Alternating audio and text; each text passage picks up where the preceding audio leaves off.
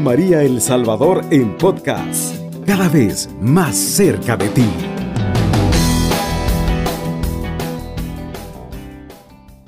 Como habíamos visto la última vez que nos encontramos, eh, estábamos viendo lo que era vivir en la cadena de amor. Eh, es interesante poder descubrir en la espiritualidad de la cruz un camino de, encuentro con Jesús, de transformación en Él. Y la cadena de amor sigue siendo una herramienta eh, que nos lleva a este deseo de ir construyéndonos poco a poco una vida donde podamos dar a Jesús. Compartíamos la última vez que la cadena de amor, al hacer un ejercicio de virtudes, nos va unificando, nos va haciendo uno. Las situaciones, eh, la, nuestra sociedad, los medios de comunicación nos pueden también desorientar y fragmentar en nuestros pensamientos, en nuestra propia vida de fe. Y este ejercicio, esta herramienta nos hace uno, uno en el amor, uno en Jesús.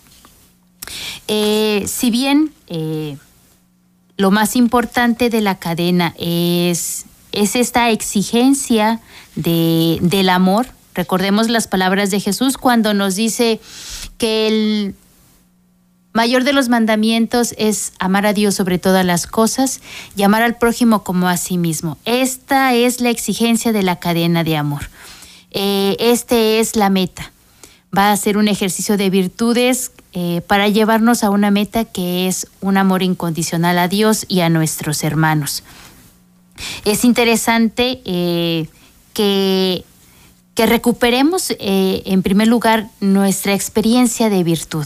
Muchas veces creemos que la virtud es un valor y si bien es cierto, no es eh, la definición más, más certera para la virtud, porque la virtud es un hábito, un hábito operativo bueno. Tres palabras fundamentales, un hábito. Un hábito se va adquiriendo, se va forjando, eh, vamos habituándonos a, a maneras concretas eh, de hacer el bien. Por eso es operativo bueno, porque se hace, ¿verdad? Y su finalidad es la bondad. Eh, y podríamos decir, bueno, las virtudes solamente son para aquellos hermanos nuestros muy adelantados en un camino de experiencia de fe.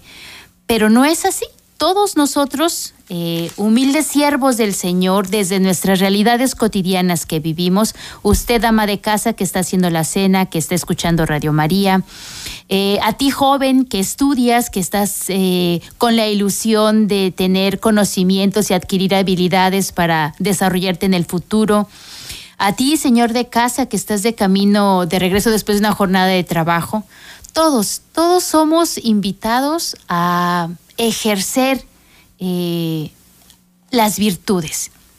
Obviamente, ¿cuáles serán estas virtudes dentro de la espiritualidad de la cruz? Bueno, es un camino, una herramienta que nos va a ir identificando con Jesús sacerdote.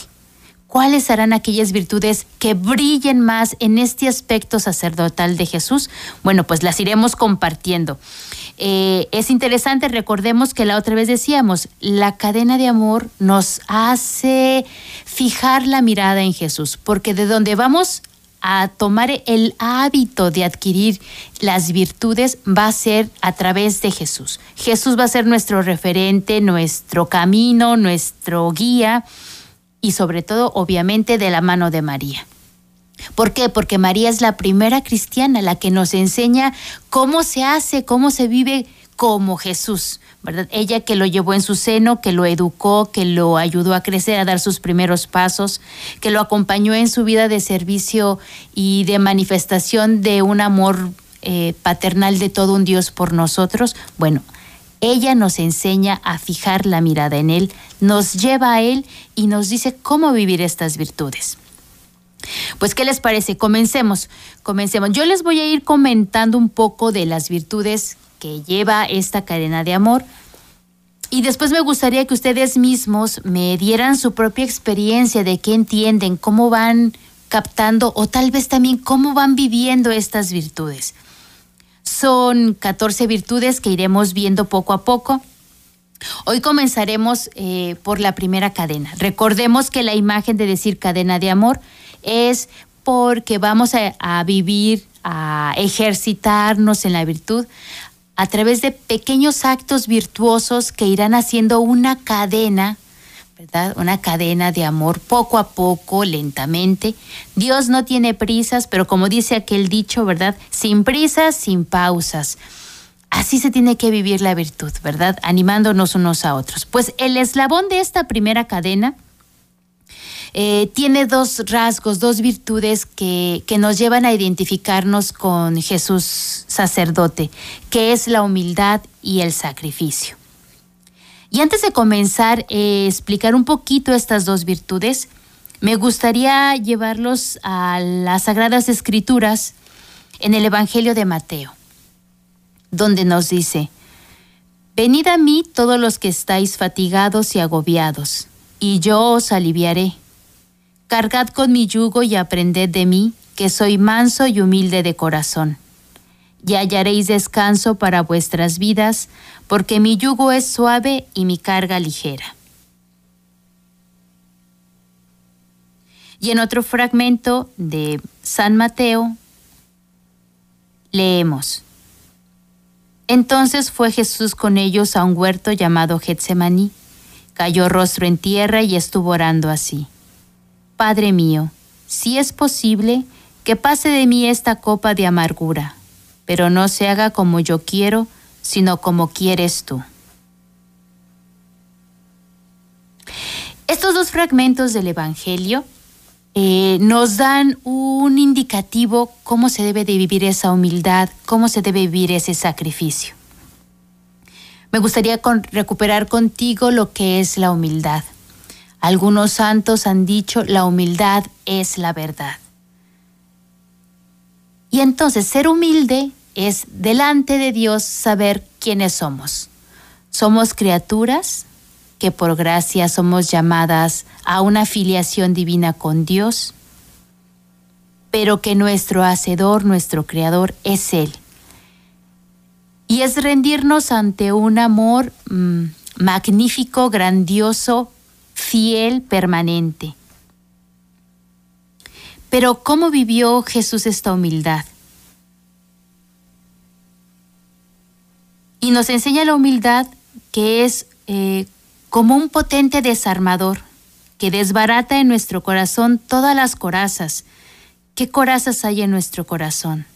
Pues la soberbia de querer saber o pretender saberlo todo, el orgullo, la vanagloria, la pretensión, la presunción, la susceptibilidad, la vanidad. La humildad nos aleja de todo esto. Y probablemente nosotros en nuestro diario vivir también podemos caer en estas condiciones, ¿verdad? Eh, el querer presumir lo que no somos, lo que no tenemos o lo poco que tenemos eh, la pretensión de querer todo, eh, lo que no tenemos, ¿verdad? El mejor carro, la mejor mochila, eh, el exquisito banquete. La humildad nos ubica en nuestro verdadero yo. Y para eso tenemos que fijar nuestra mirada en el corazón de Jesús que como veíamos en la cita dice, aprendan de mí que soy manso y humilde de corazón. Jesús es el que se entregó todo, para todos, el que no se ahorró el sacrificio físico y moral. Cuántos sufrimientos y carencias en la vida de nuestro Jesús. Pues bien, en Él fija la mirada. Nosotros soñamos tener cada día más confort, estar más suavecitos, menos preocupados, con más bienes, con mejores casas, con mejores coches, tal vez el viajar, el tener unas lindas vacaciones, más oportunidades. Pero si deseamos esto, nos alejamos de esa imagen que contemplamos en el Evangelio, que Jesús sabe mortificarse y ser humilde ¿Cómo ayudarnos a vivir esta, esta virtud de la humildad? En el, Yo digo, en el mayor ejemplo de humildad que nos da Jesús, en el mayor ejemplo de sacrificio que nos da Jesús, que es en el don de la Eucaristía. Ahí la humildad y el sacrificio de Jesús se nos hacen presentes.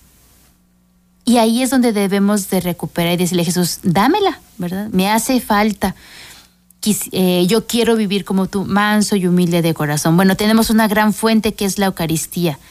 Poderla celebrar, poderlo comer, poderlo adorar, ¿verdad? Ahí está. Que nos aleje de toda comunidad, de toda gula, de toda inclinación a las adicciones. También eso nos va alejando de la virtud. Tal vez somos... Eh, eh, ¿cómo se dice? Somos viciosos en, alguna, en algunas bebidas tanto alcohólicas como no, ¿verdad? Al refresco, alguna comida en particular. Eh, al irnos ejercitando en esta virtud, también nos vamos alejando de, de estas situaciones que a veces nos, nos envuelven, nos seducen. Pero no solamente de cosas externas materiales, también podemos estar apegadas a, otros vicios, a otros desórdenes. Pero teniendo la certeza de que si la queremos ejercitar mirando a Jesús, pidiendo su gracia, no podemos tener miedo y decir, no, no voy a poder. Jesús nos ayuda. ¿Qué podríamos decir de la humildad? Pues la virtud es derivada de la virtud de la templanza, que nos inclina a cohibir el desorden o apetito de la propia excelencia, dándonos el justo conocimiento de nuestra pequeñez y miseria, principalmente con Dios. Y al reconocernos pequeños y miserables delante de Dios, también tenemos la oportunidad de ejercitarlo también delante de nuestros hermanos. Me gustaría compartir con ustedes un texto de la cuenta de conciencia de Concepción Cabrera de Armida, donde le habla a Jesús y le explica qué es la humildad. Dice así, la humildad es el cimiento, el fundamento de todas las virtudes, la sal y la vida de ellas, la tierra donde se producen todas las demás, el agua que las fertiliza y el sol que las hace crecer y reproducirse.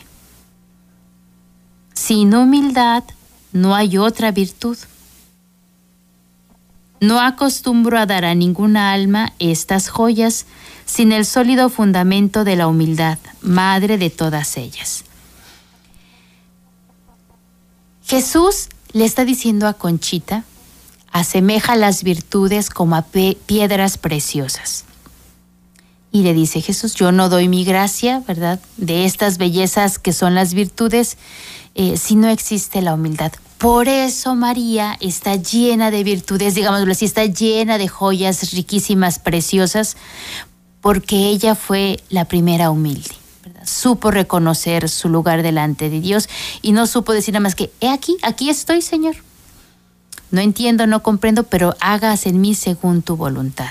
Una disposición de decir, bueno, soy una criatura que soy limitada, pero me dispongo a tu gracia. Y con María podemos aprender a vivir de esta, de esta virtud que es la humildad.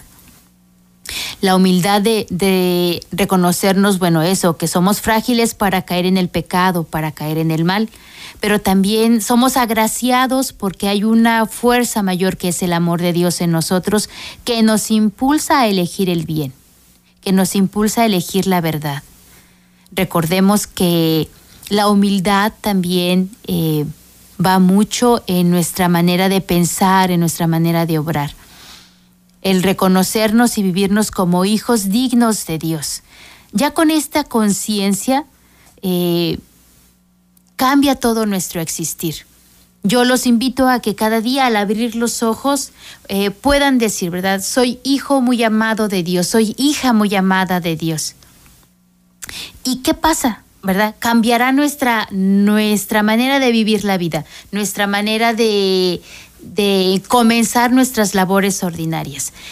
Fijémonos en Jesús, fijémonos en María y aprendamos a vivirnos en esta realidad de ser muy amados y porque somos muy amados hijos de Dios, tenemos una manera muy concreta de vivirnos, que es alejado de toda pretensión, de toda soberbia, de todo orgullo, de pretender y querer eh, poseer todo. El humilde sabe reconocer la grandeza en donde se vive, por quien se vive, y agradece todo lo que la vida le ofrece, sea poco, sea mucho. El humilde agradece y dispone su vida no a los bienes de esta tierra, sino a la gracia, y con la gracia demuestra el amor de Dios a sus hermanos. Bueno, esta virtud, vamos a corte, eh, continuamos en unos segundos. Está en sintonía de Radio María El Salvador, una radio cristiana, mariana y misionera. Eh, vamos a seguir compartiendo con ustedes lo que es la cadena de amor, esta experiencia de adquirir un hábito bueno haciendo el bien, que esto es la virtud. Compartía con ustedes un poco lo que es la humildad en este primer eslabón de la cadena, que junto con la humildad eh, se tiene que adquirir la virtud del sacrificio. Como sabemos, ya hemos escuchado de diferentes ocasiones que la palabra sacrificio viene de hacer sagrado. Eh, pero también en nuestro eh, ambiente de fe, ¿verdad? De piedad, cuando decimos sacrificio, lo unamos también mucho a la vivencia de la mortificación. Mortificación de los sentidos, y una, eh, digámoslo así, una parte que nos lleva a, contenernos y a tener una experiencia eh, de dolor, de sufrimiento. Muy interesante eh, que en este primer eslabón unen dos grandes virtudes, que es la humildad, que como decía anteriormente, es vivirnos en la verdad, en la verdad de sabernos hijos de Dios muy amados, junto con la virtud del sacrificio.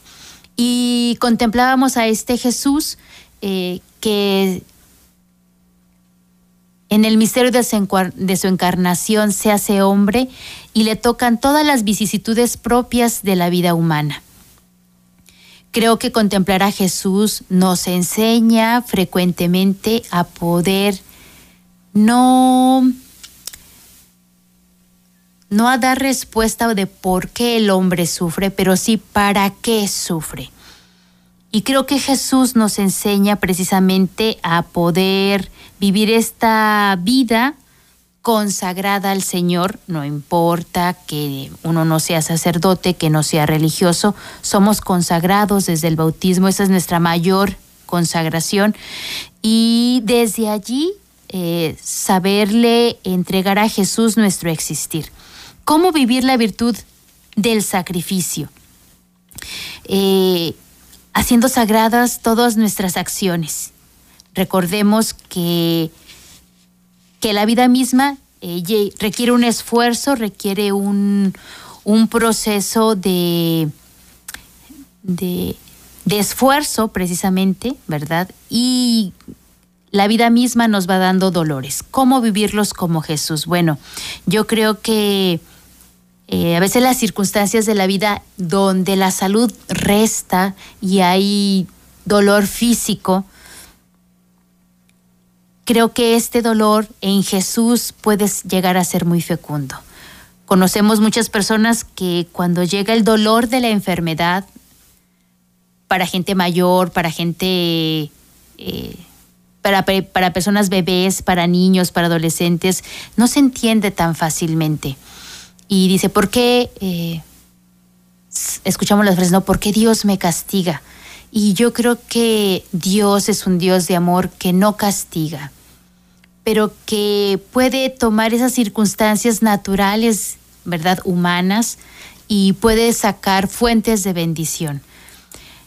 Yo siempre he creído que no es por qué Dios me da la enfermedad, por qué Dios me da un dolor de esta índole yo digo, más bien la pregunta sería, ¿para qué? Y entonces encontramos un campo vastísimo donde decir, bueno, en Jesús este dolor puede ser fecundo.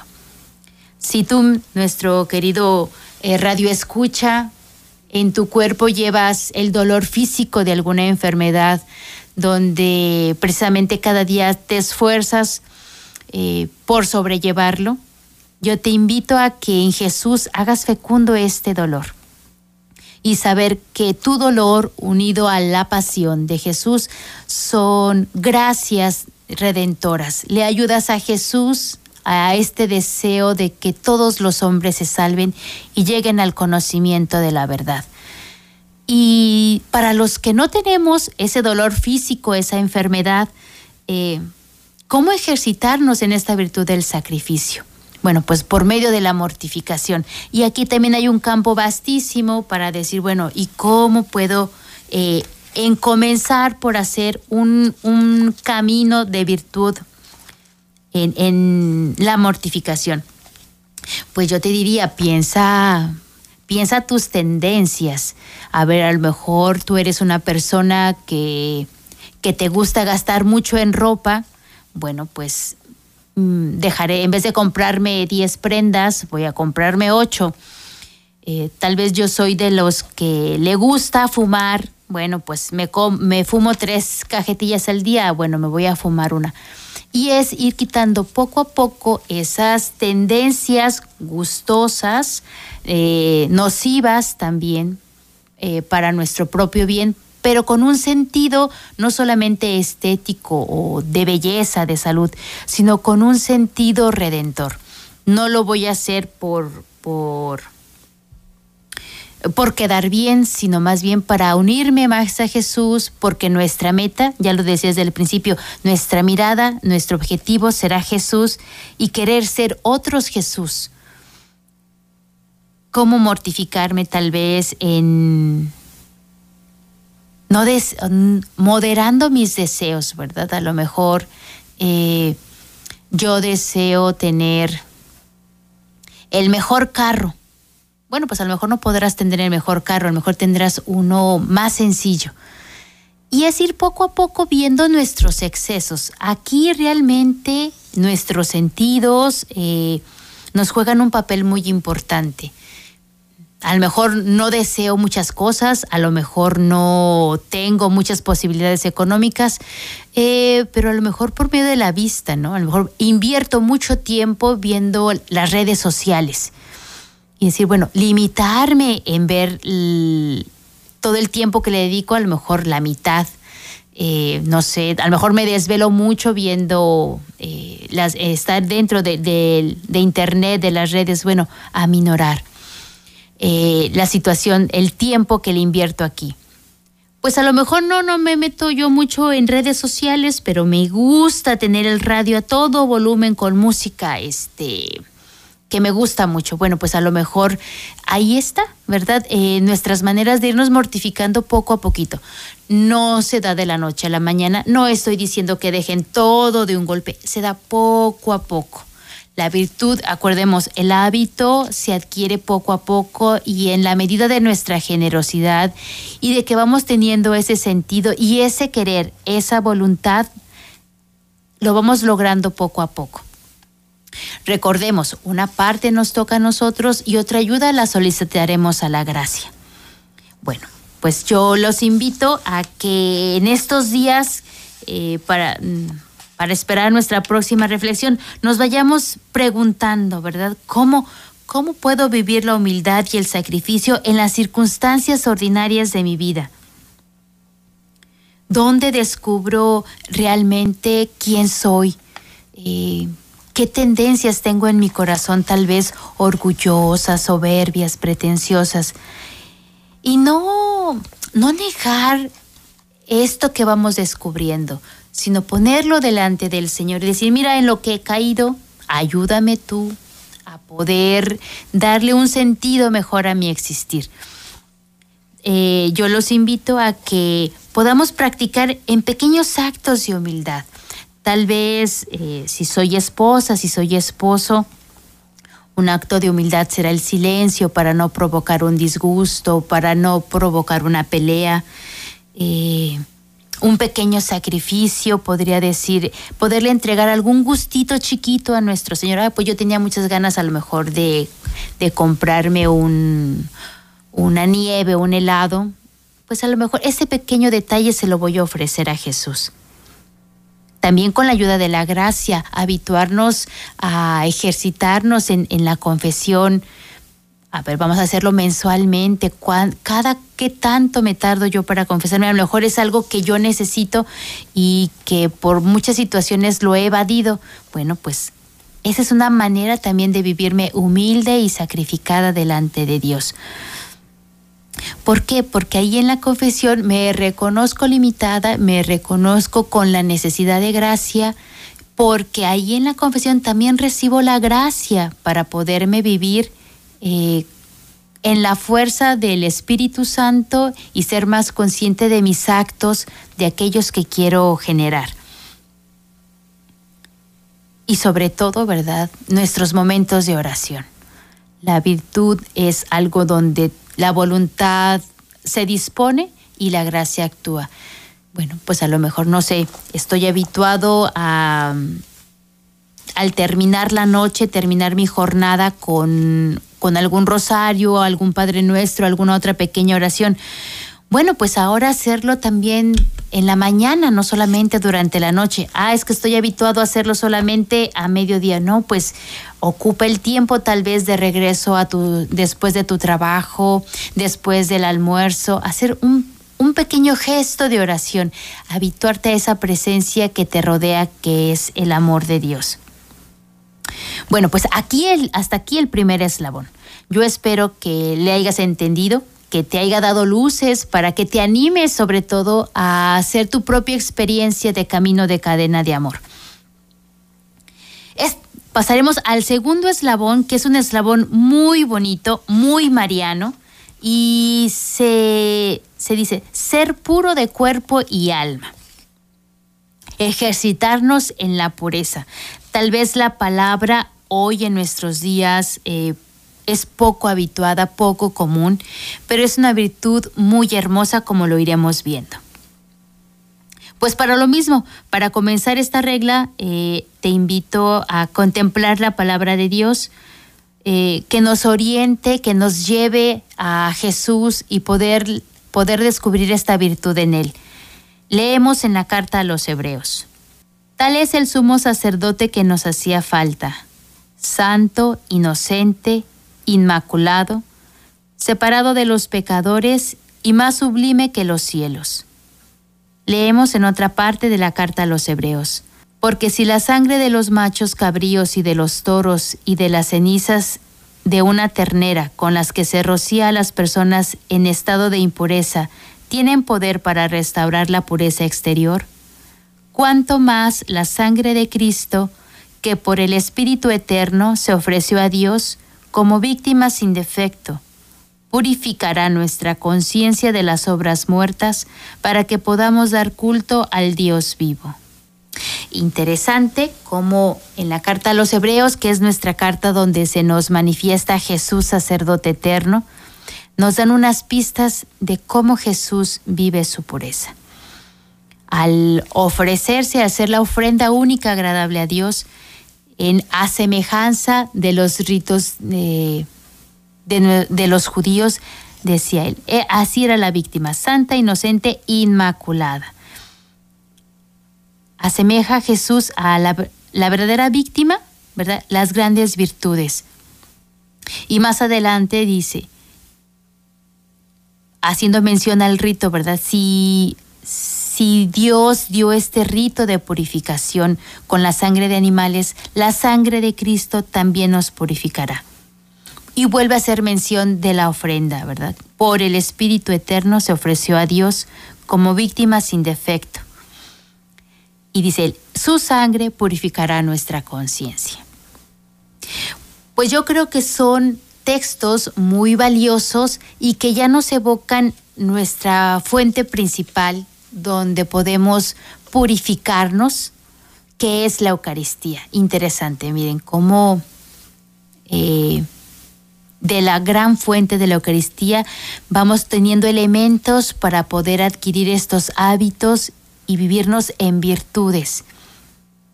Pues bien, aquí Jesús nos enseña a vivir en la pureza Eh, la pureza, así como la humildad es la verdad, la pureza, eh, digámoslo así, es, es una, una especie de, de vida donde estamos alejadas del pecado. Y esta vida de, de, alejamiento al pecado se da poco a poco. Yo creo que todos tenemos la experiencia de una de querer no pecar más y luego eh, volvemos a caer, nos volvemos a, a, reconciliar con Dios en el sacramento de la confesión y volvemos a caer. Y es un ejercicio de poco a poco, pero cada vez que vamos ejercitándonos en en esta habitud de confesión, de vivir en los sacramentos, de tomar, de comer y beber la sangre de Jesús en la Eucaristía, también va siendo un espacio más amplio en nosotros, donde le vamos dando más chance a la gracia de transparentar luz. Digámoslo así, la pureza eh, puede ser eh, un símil de luz. Y pensemos en María, pensemos en María y en todas esas grandes eh, oportunidades que nos ha dado de conocerla. Pensemos en Fátima, pensemos en la advocación de Guadalupe, pensemos en Medugori, donde los que la han visto dicen un resplandor de luz. ¿Por qué? Porque María es la mujer pura por esencia. Eh, hablando de Jesús, la pureza que emana del corazón de Jesús es capaz de transformar nuestras impurezas. Su, su, sangre derramada en la cruz, que sigue derramando en la Eucaristía, tiene el poder de lavar nuestros pecados. Las palabras del Salmo 50 se hacen realidad delante de Jesús. Rocíame con el hisopo y quedaré limpio. Lávame y quedaré más blanco que la nieve. Veamos, en Jesús, en su corazón, está la fuente de la pureza. Me gustaría compartir que me compartieras qué entiendes por pureza, cómo vas, eh, a lo mejor no la has escuchado, a lo mejor nunca te habías interpelado. Eh, déjanos conocer tu opinión, vamos a una pausa y continuamos enseguida. Está en sintonía de Radio María El Salvador, una radio cristiana, mariana y misionera. Eh, me gustaría terminar hablando, compartiendo ustedes algo acerca de la pureza. Eh, la pureza también la podemos eh, entender como una limpieza de cuerpo, de alma, de mente. Y creo que tenemos también un campo vastísimo para poderla adquirir como, como hábito, como virtud. ¿Qué podríamos decir? ¿Cuáles serían nuestras áreas de, trabajo sobre la pureza? Eh, yo creo que a veces no estamos eh, acostumbrados y nos dice el Santo Padre, nos hacemos un vicio, ¿verdad? Cuando eh, chismeamos, ¿verdad? Aceptamos los chismes de otras personas, a lo mejor... Eh, a lo mejor no pretendiéndolo, pero sí caemos fácilmente en llevar y traer información de los demás que no sabemos a ciencia cierta si sea verdadera o no. También estamos muy habituados luego a maldecir a las personas, ¿verdad? ¿Cómo sería eh, trabajar la pureza? Bueno, pues en vez de decir maldiciones, decir bendiciones. O tal vez eh, palabras ofensivas, ¿no? Estamos muy acostumbrados a, dañar la dignidad de nuestros prójimos, eh, habla, ofendiéndolos. Bueno, pues otra, otra manera de vivirnos en esta limpieza de alma y de cuerpo, de mente, sería no difundir más ofensas. En vez de decirle tonto a aquella persona, ¿por qué no habituarnos a mejor decirle sus cualidades, las bondades de estas personas?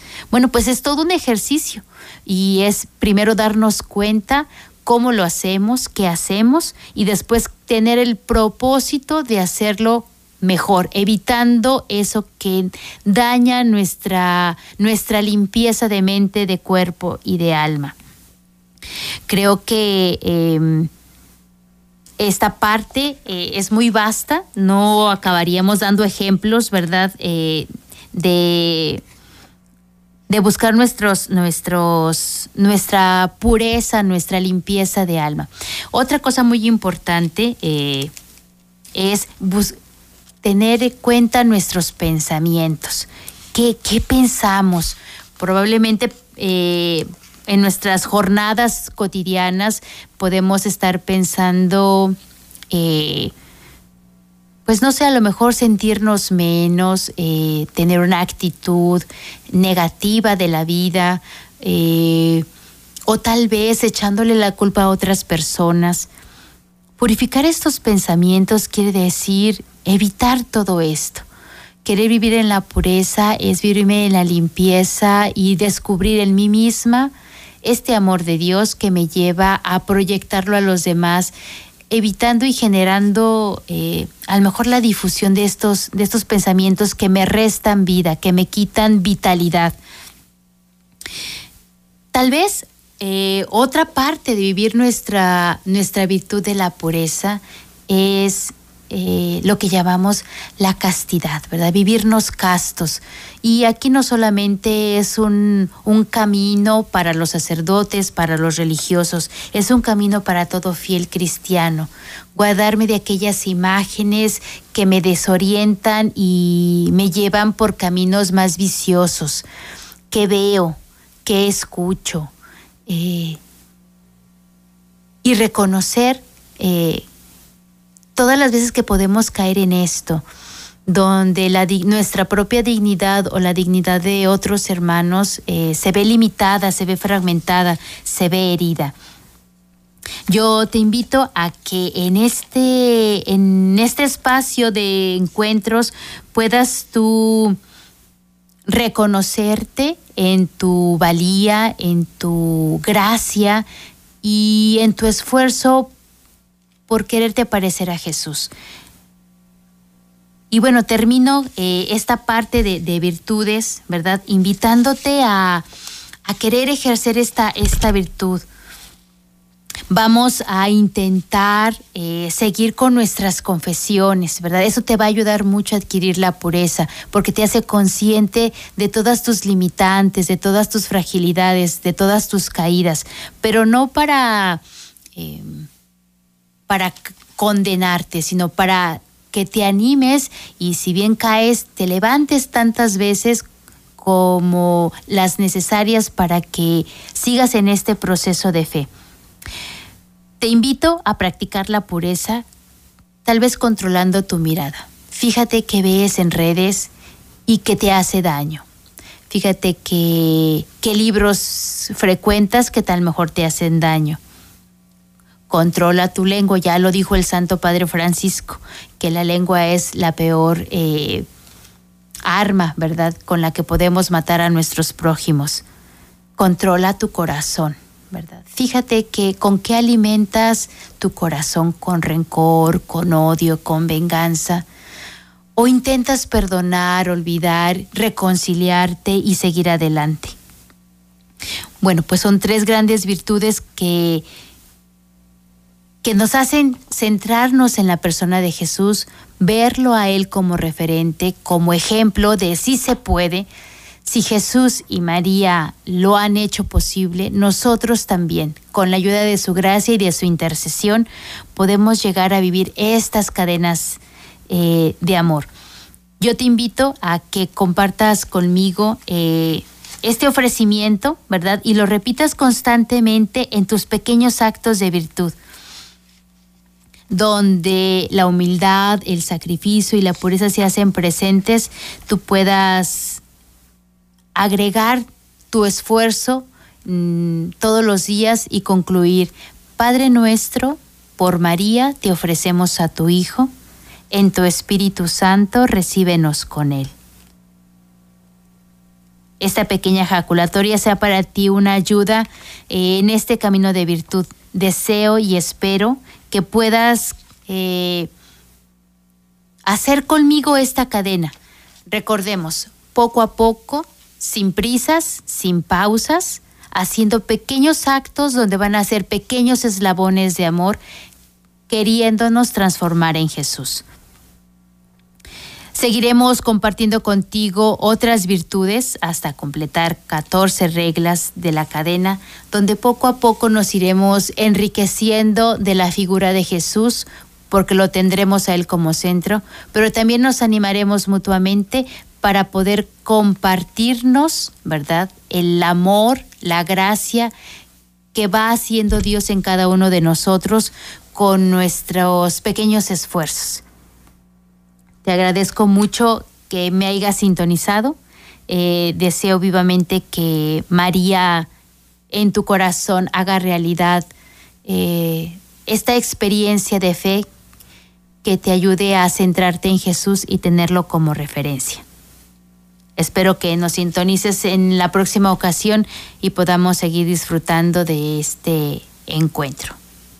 Cubriendo todo El Salvador. Radio María 107.3 FM.